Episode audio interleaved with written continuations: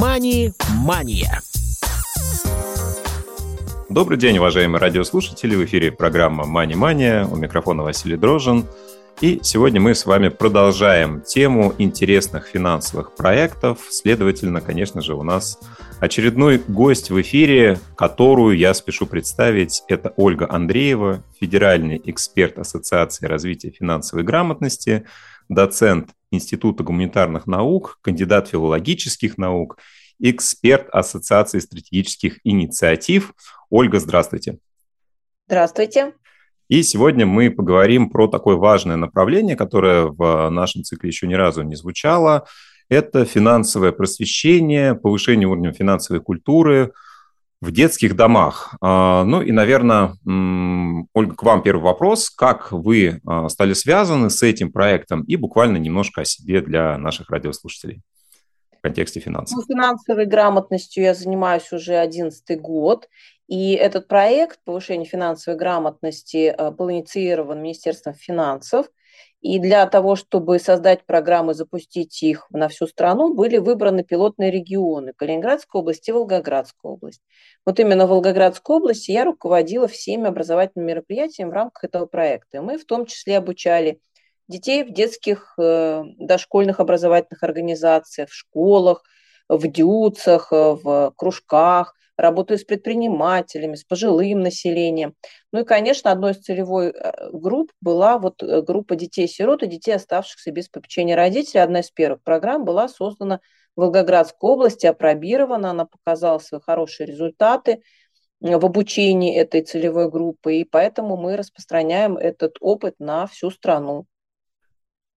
Да, хорошо, давайте попробуем а, охарактеризовать особенности целевой аудитории, потому что здесь, безусловно, я так понимаю, есть своя важная специфика, да, почему а, финансовая грамотность условно общая а, для людей пожилого возраста, для людей с нарушением функций здоровья сильно отличается, и если да, то в чем от той финансовой грамотности, тех программ, которые вы реализуете в таких учреждениях?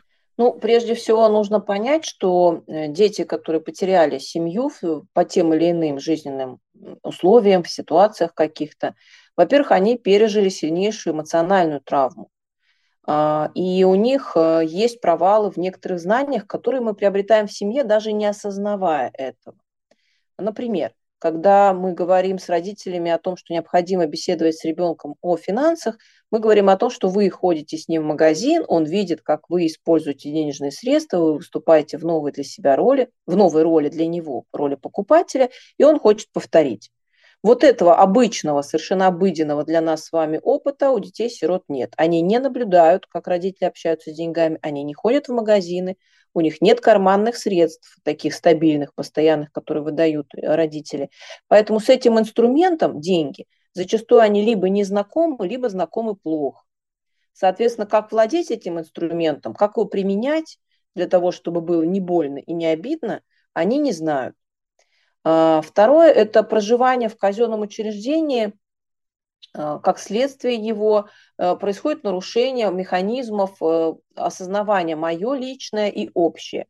Потому что мы обучение финансовой грамотности начинаем с того, что детям объясняем разницу между потребностями личными, общественными, личными, семейными, жизненно важными, жизненно неважными. Для того, чтобы дальше мы перешли к пониманию, что такое хочу и надо – а вот если эти границы не сформированы, то это очень сложно объяснить ребенку, потому что в детском доме все общее. Ложки, вилки, тарелки. Одежду сдает он в стирку, получает уже другую. Как это все происходит? Обслуживание, появление продуктов, появление еды, вещей. Это все проходит мимо него, он не понимает этих механизмов, он их не видит, они от него скрыты. Именно ну, вот так функционирует система они не имеют представления о реальной стоимости денег, потому что ну, в крупных учреждениях, в городах э, часто дети получают подарки. Просто так, от волонтеров, от спонсоров. Они не понимают стоимости этого предмета, у них нет отложенного удовольствия. Когда они чего-то захотели, попросили родителей, родители говорят, ну мы сейчас не можем, мы подумаем, возможно, на день рождения. То есть это вот такая вот история отложенного удовольствия, отложенной радости. Может быть, он сам копит со своих денег. В детском доме это невозможно. Поэтому очень слабо развит навык планирования как такового, потому что все происходит помимо воли этого человека маленького. Его помещают сначала в дом ребенка, затем в 4 года перемещают в детский дом, и он не выбирает, куда его перемещают, в какой группе он будет жить, где кроватка будет стоять, какую одеялку он любит, какую подушку он любит. Он ничего не выбирает. И из-за этого появляется проблема с волевой сферой. И приемные родители, те, которые берут детей из центров э, семейного содействия и семейного воспитания, из детских домов забирают, говорят об одном и том же, что волевая сфера э, сильно э, нарушена, ее нужно восстанавливать, ее нужно выстраивать. Где-то это получается, где-то нет. Поэтому здесь есть особенности. Безусловно, есть особенности преподавания в детских этих учреждениях. Во-первых, потому что ну, эти ребята посещают общеобразовательные школы, там они вместе со всеми э, с уроками финансовой грамотности встречаются. Однако мы считаем, что необходимо добавочное им образование для того, чтобы выстроить все вот эти вот вполне в бытовом плане э, принимаемые детьми в семьях информацию, здесь нужно выстраивать ее с нуля. И нужно выстраивать ее при помощи воспитателей детского дома, обслуживающего персонала, у которого есть свои задачи. Поэтому зачастую эти программы реализуют в детских домах волонтеры. Просто потому, что у воспитателей, у тьютеров и у педагогов там другие задачи. И финансовая грамотность в эти задачи ну, не помещается. Они бы, может, и хотели, но у них очень плотно все загружено. Поэтому волонтеры обучаются по программам просвещения, заходят в эти организации по согласованию с руководством, с министерствами и начинают занятия системные с ребятами для того, чтобы объяснить им основу финансовой грамотности, как обращаться с денежными средствами, что это такое, как выстраивать личный бюджет, как выстраивать семейный бюджет, что такое вообще взаимоотношения в семье в отношении денег. Это сложный вопрос, поэтому программы пишутся специализированные, материалы готовятся специализированные, и э, в этих программах есть свои особенности. Хорошо, ну вот э, давайте, исходя из э, этих особенностей, попробуем сформулировать э, те задачи, которые вы, как соорганизаторы, как сореализаторы таких проектов ставите перед собой, да, поскольку очень большая специфика, и здесь сложно отдельно рассматривать финансовое просвещение просто как таковое. Вы уже упомянули, что другие сферы жизни человека задействованы, на них тоже нужно влиять.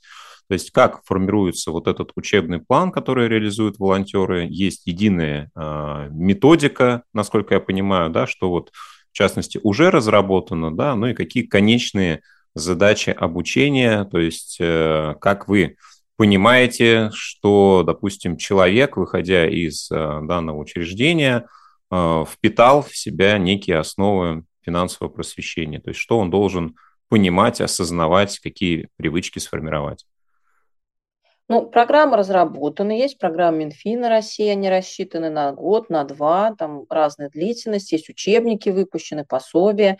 К этому пособию подготовлен э, справочник, такой как ежедневничек для каждого участника программы, для того, чтобы поскольку у него, ну, если он не пошел в приемную семью, если так не сложилось, и он выходит в жизнь из детского дома, то у него нет значимого взрослого, к которому он мог бы обратиться за помощью. Есть некоторое время постинтернатное сопровождение, учреждение оказывает помощь выпускникам, но в целом, да, чтобы вот эти советы, которые даются, они в голове, может быть, там забылись, выветрились, есть такие вот пособия специальные, где, в общем, мы последовательно объясняем, как в быту, вообще в повседневной жизни обращаться с денежными средствами средствами. Как, например, оплачивать коммунальные расходы, куда передаются эти данные, как э, оформить те или иные документы, э, как взаимодействовать с платформой госуслуги, на что ты имеешь право, в какой период ты должен эти права реализовать. Ну, например, да, получение квартиры, получение жилья реализуется до определенного возраста. И если в это время не э, удостовериться, что да, я действительно в очереди, да, действительно мои документы стоят вот в этом вот реестре и так далее, то можно остаться и без жилья. А, как, какие права есть при обучении в системе СПО, среднепрофессионального образования, в техникумах, в колледжах, какие права есть для студентов, которые выпускники э, сиротских учреждений, и они вот учатся в высших образовательных организациях, там это все в этом словарике рассказано. А, материалы подготовлены и ЦБ РФ, э, специально образовательное направление финансовая культура на сайте в разделе преподавательское, можно их посмотреть. Одно из э, направлений реализует э, благотворительный фонд вклад в будущее, это Сбербанк. И вот у них такая интересная программа, она состоит из модулей. И модуль первый, когда вообще знакомят с денежными средствами, как они выглядят, почему банкноты, какие они, что на них написано, почему, какие банкноты считаются испорченными, какие можно вернуть, например. Это первый модуль, и его мы э, узнаем с ребятами от 10 до 12 лет когда у них еще нет э, таких больших прав широких, у них нет паспорта, у них нет э, карманных денег, возможности ими распоряжаться, но хотя бы представить себе, что это за инструментарий, как с ним обращаться, необходимо.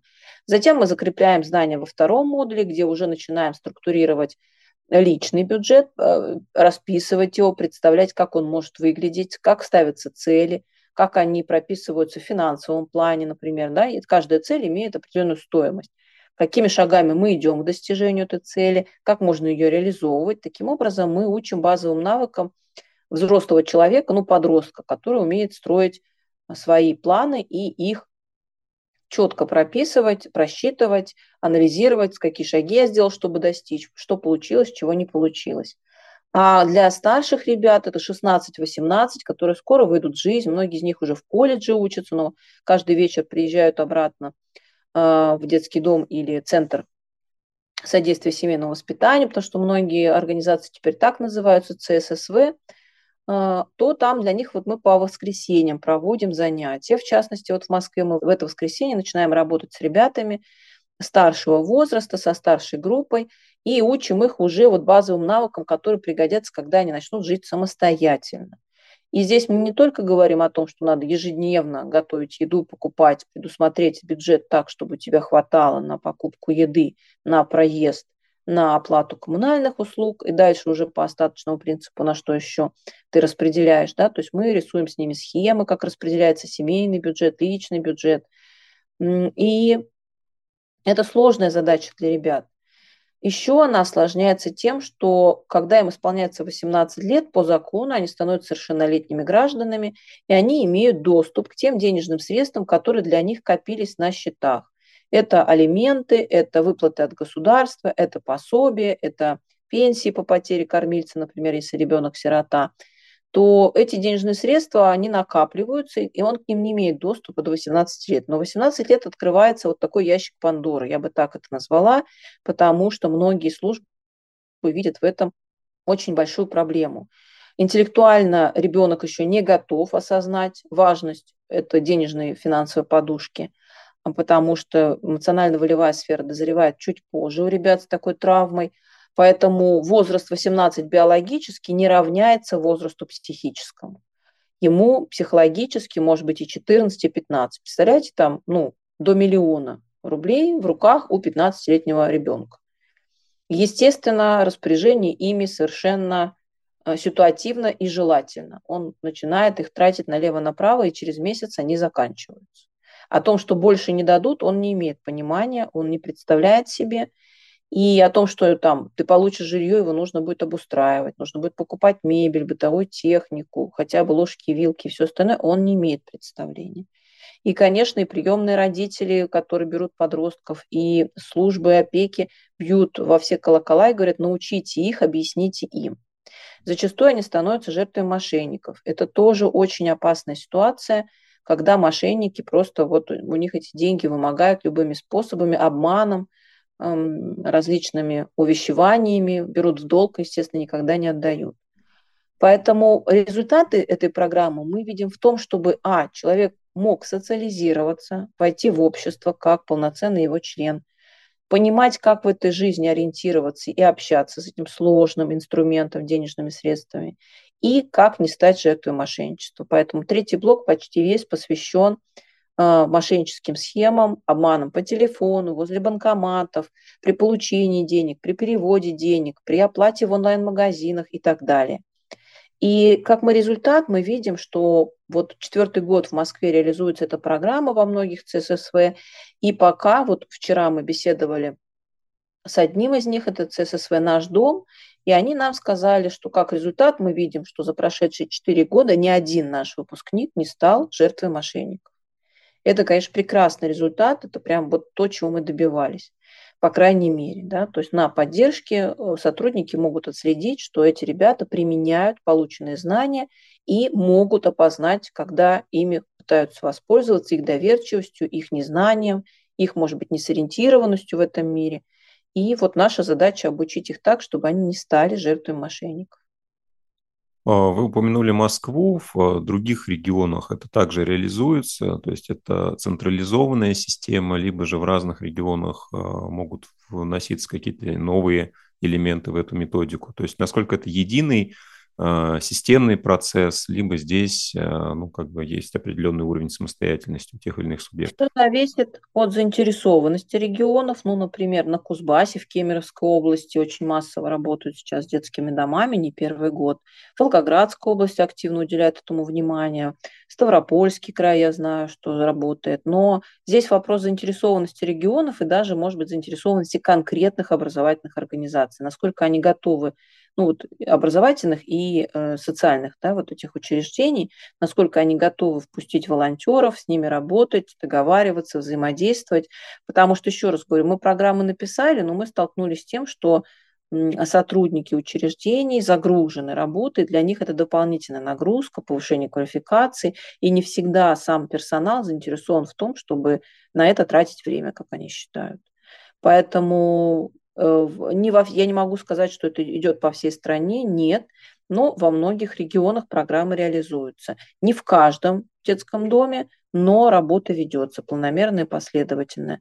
А сейчас у нас национальная стратегия по развитию финансовой грамотности, повышению финансовой грамотности населения. Она была у нас разработана с 17 по 23 год. Сейчас она продлевается до 30 года. И дети-сироты, дети, оставшиеся без попечения родителей, в эту Э, новую стратегию входит как целевая группа, и этому будет уделено особое внимание. Я надеюсь, что мы достигнем стопроцентного охвата и будем работать вот на опережение возникающих проблем. Протянуть руку помощи этим ребятам очень важно. Правильно ли я понимаю, что Москва в этом отношении тоже, наверное, регион, имеющий э, пока самые осязаемые результаты? Эм, не могу такого сказать. У нас работа ведется в шести на данный момент э, ЦССВ из тех данных, которые я получила на совещании, ну, возможно, уже их и больше. Здесь волонтеры набираются через разные организации, но вот это конкретный проект, э, который реализует благотворительный фонд «Вклад в будущее». Также у нас есть программы ЦБ и Минфина, которые организации могут брать самостоятельно и э, реализовывать на базе организации учреждений. Поэтому сказать по всей стране у меня статистики сейчас нет. Угу. Вы знаете, такой вопрос, наверное, небольшую аллегорию приведу. А, есть профессиональные спортивные лиги, где часто спортсмены, а, зарабатывающие огромные деньги, состояния на закате своей карьеры, оказываются практически банкротами как раз по причине того, что они не умеют распоряжаться своими финансами.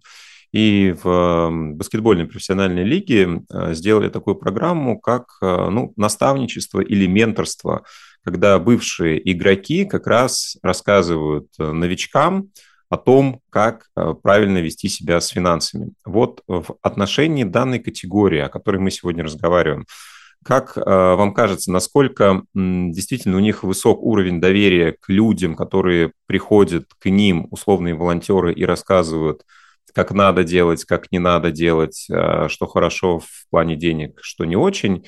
И не было ли идей э, попробовать в качестве таких волонтеров использовать ну, условно, вчерашних выпускников этих учреждений. Понятно, что, безусловно, тут должен быть интерес со всех сторон, но а, вот просто сейчас в ходе нашей беседы такая идея возникла, а, как минимум с точки зрения того, что это человек из той же среды, и потенциально, да, может быть, э, на примере своих каких-то ошибок он мог бы рассказать о том, чего можно избежать. Ну, реализуется в Москве такая программа «Старшие братья и сестры». Это программа наставничества для ребят, которые выпускаются из детских домов. Это программа, когда наставник 2, 3, 4 года сопровождает молодого человека и становится для него вот таким э, значимым взрослым, к которому можно обратиться за вопросами. Другое дело, что у этих ребят очень сложные отношения с доверием. С одной стороны, они не доверяют ну, фактически никому в силу вот таких э, серьезных причин, травмирующих их в этой жизни. А с другой стороны, как только человек проявляет интерес, они тут же реагируют, отзываются и так далее, потому что за время пребывания в сиротском учреждении они очень часто становились объектом внимания различных волонтеров, спонсоров, особенно вот скоро праздники будут, да, то есть входят в учреждение, э, устраивают какие-то мероприятия и так далее. Поэтому здесь вот э, какое-то такое странное смешение э, тотального доверия и тотального неверия. Вот это сложно объяснить человеку, который не сталкивался с этим. И поэтому вот как раз э, программа наставничества предполагает, что в нее входят люди, а, обладающие жизненными бытовыми навыками и знаниями, то есть не младше 25 лет, но при этом те, кто не может по тем или иным причинам забрать подростка в семью и стать ему опорой, и стать ему родителями, но готовы стать старшими братьями и сестрами именно в плане того, что готовы дать совет, готовы поддержать или быть рядом, когда нужно пойти, например, в государственное учреждение, отстаивать свои права там, или объяснять, где какие документы нужно оформить, где их взять, как их оформить, куда подать, каким образом а, перевести и так далее. Ну, например, вот я сама взаимодействовала, работала в программе благотворительного фонда «Расправь крылья», и мы обучали выпускников детских домов, у которых уже есть семьи. То есть я работала по финансовой грамотности с детьми, а когда родители уже осознали, что у них есть поле незнания, когда дети пошли с серьезными вопросами к ним, они пришли ко мне сначала на консультации, а потом уже общие вебинары мы проводили. И, конечно, на консультации, когда я говорю о том, что чтобы решить вашу проблему, вам нужно сходить в опеку, написать заявление, человек с ужасом в глазах говорит, я никогда туда не пойду.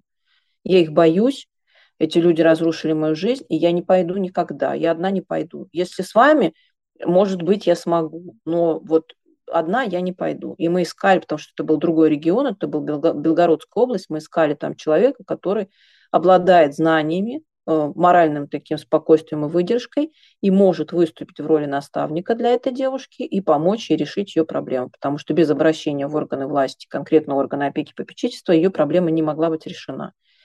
Вот, э, понимаете, здесь очень каждая ситуация индивидуальна, но сказать о том, что привлекать выпускников детских домов, иногда э, в благотворительный фонд устраивают встречи с успешными ребятами, которые смогли в этой жизни пробиться, стать личностью, чего-то достичь, и могут э, рассказать ребятам, что вот если последовательно, да, чередой маленьких шагов ты можешь дойти до своих целей. Да, такие встречи устраиваются, но говорить о том, что мы массово привлекали, нет, потому что статистика пока безжалостна. В массе своей эти ребята с трудом социализируются, они очень часто пополняют ряды тех, кто идет либо в службу по контракту, потому что там будет он накормлен, там будут люди, там будет все понятно и привычно, либо они пополняют ряды тех, кто нарушил закон и отправляются в места заключения. Поэтому такая статистика очень высока, она печальна, и мы стараемся ее изменить вот именно тем, что просвещаем и объясняем, как в этой взрослой жизни разбираться с этой взрослой ответственностью. Да, и в завершении тоже момент, который а, можно перенести а, от принципов а, финансового просвещения, когда мы говорим про детей. Да, ведь э, одно дело, когда школа или любое другое образовательное учреждение этим занимается, но потом ребенок попадает в свою семью, и там модели поведения могут быть другие. Вот в отношении детей в специальных учреждениях, э, детей-сирот, и так далее. А насколько важно взаимодействовать с теми, а, кто их окружает? Ну, а, понятно, что на персонал, скорее всего, повлиять не так легко, а вот приемные родители, да, люди, кто с ними контактирует, приемные семьи, вот в этом отношении насколько важно, чтобы они тоже эти принципы могли людям транслировать хотя бы на собственном примере? Ну, вы знаете, вот как раз я как автор э, книги «Пособие для родителей. Мама, папа, дайте денег», э, так назвала его, но на самом деле эта книга именно родительская, не для детей. В ней я рассказываю, как последовательно объяснять ребенку, что такое денежные средства, как с ними обращаться, что такое личный бюджет, семейный бюджет, зачем мы занимаемся страхованием, что такое инвестирование, как деньги экономить, сберегать, накапливать, как заниматься благотворительностью, в том числе, я считаю, это очень важным э, элементом социализации человека. Э, и деятельная доброта – это очень важный элемент э, проживания в нашем сообществе. И вот когда я стала общаться с родителями, как раз они мне и сказали о том, что вы знаете, для приемных детей эта книга не, не получится применить в части того, что вот здесь есть особенность. Но поскольку я сама э, мама, в том числе и приемная, у меня есть и кровные дети, и приемные, я понимаю специфику, поэтому вот новая книга идет сейчас в печать, она называется «Мама, папа, научите», э, как обращаться с деньгами и не потерять их. И здесь мы, конечно, сделали именно акцент на том, что я писала ее с поддержкой психологов профессиональных, которые занимаются систематическими вот этими семьями. И э, почему она возникла? Потому что когда ребенок приходит в приемную семью, у родителей есть понимание, что вот она зона незнания. Вот здесь он не знает, он не знаком, может быть, с денежными средствами даже не сталкивался никогда, ему там 8, уже 10 лет. Или он с ними знаком, но он проживал в асоциальной кровной семье, и у него представление о том, что такое денежные средства, как с ними обращаться, очень сильно отличаются от того, что мы бы назвали нормотипичным. Да? Поэтому здесь нужно исправлять это поведение и отношение к денежным средствам. Поэтому задачи могут быть разнообразные. Но приемные родители очень четко понимают, что чтобы выпустить в жизнь этого ребенка, нужно научить обращаться с денежными средствами, сформировать осознанное отношение к денежным средствам, как к своим, так и к чужим, а, научить опознавать личное, общественное, личное, семейное, да, что такое потребности. Зачастую эти дети очень сильно путаются в этих понятиях. И поэтому а, они это как раз осознают, эту зону незнаний. Когда мы проводим мероприятия для замещающих семей, для приемных семей, очень высокий интерес имеют эти мероприятия, очень много запросов э, из регионов. Вот сейчас я лечу завтра в Кузбасс, и там буду проводить эти встречи и с директорами детских домов общаться, и в том числе с приемными семьями буду общаться. У них есть большой к этому интерес, потому что они понимают, насколько это важно. И если мы смотрим статистику, то в Москве более 93% э, всех детей-сирот находятся в приемных семьях. Понятно, что там их тоже нужно учить. И там есть специфика. И нужно ее понимать, осознавать и формировать подход, потому что ребенок приходит в семью, да, он э, понимает, что он сейчас находится в семейной ячейке, но идет процесс привыкания, так называемой адаптации. В этом периоде трудно всем, и ребенку, и родителям. Очень много новых правил, очень много новой информации. Ему тяжело, он должен подстраиваться, ему не хочется, хочется вернуться в привычное и понятное.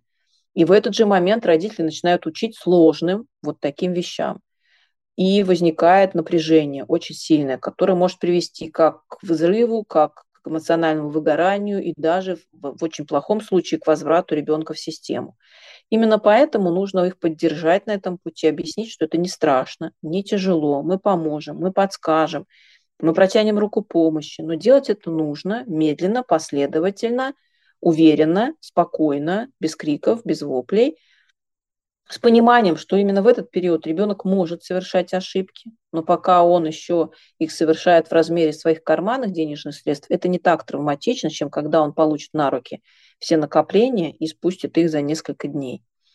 Поэтому это очень важный аспект, который вы затронули. Я считаю, что в этом направлении нужно прицельно, последовательно и вдумчиво работать. Да, Ольга, спасибо огромное. А, мы уже сделали такой небольшой анонс а, одной из следующих встреч. Я думаю, что мы обязательно поговорим а, про те книги, автором которых вы являетесь, и в целом про принципы, наверное, финансового просвещения, финансового воспитания всех детей без исключения. Ну, а сегодня хочу поблагодарить вас, что пришли к нам в эфир и поделились э, этим важным направлением э, финансового просвещения для детей-сирот, детей, находящихся в детских домах. Напомню, что сегодня у нас в гостях была Ольга Андреева, федеральный эксперт Ассоциации развития финансовой грамотности, доцент Института гуманитарных наук, кандидат филологических наук, эксперт Ассоциации стратегических инициатив. Вы слушали программу «Мани-мания». До новых встреч в эфире. До свидания. «Мани-мания».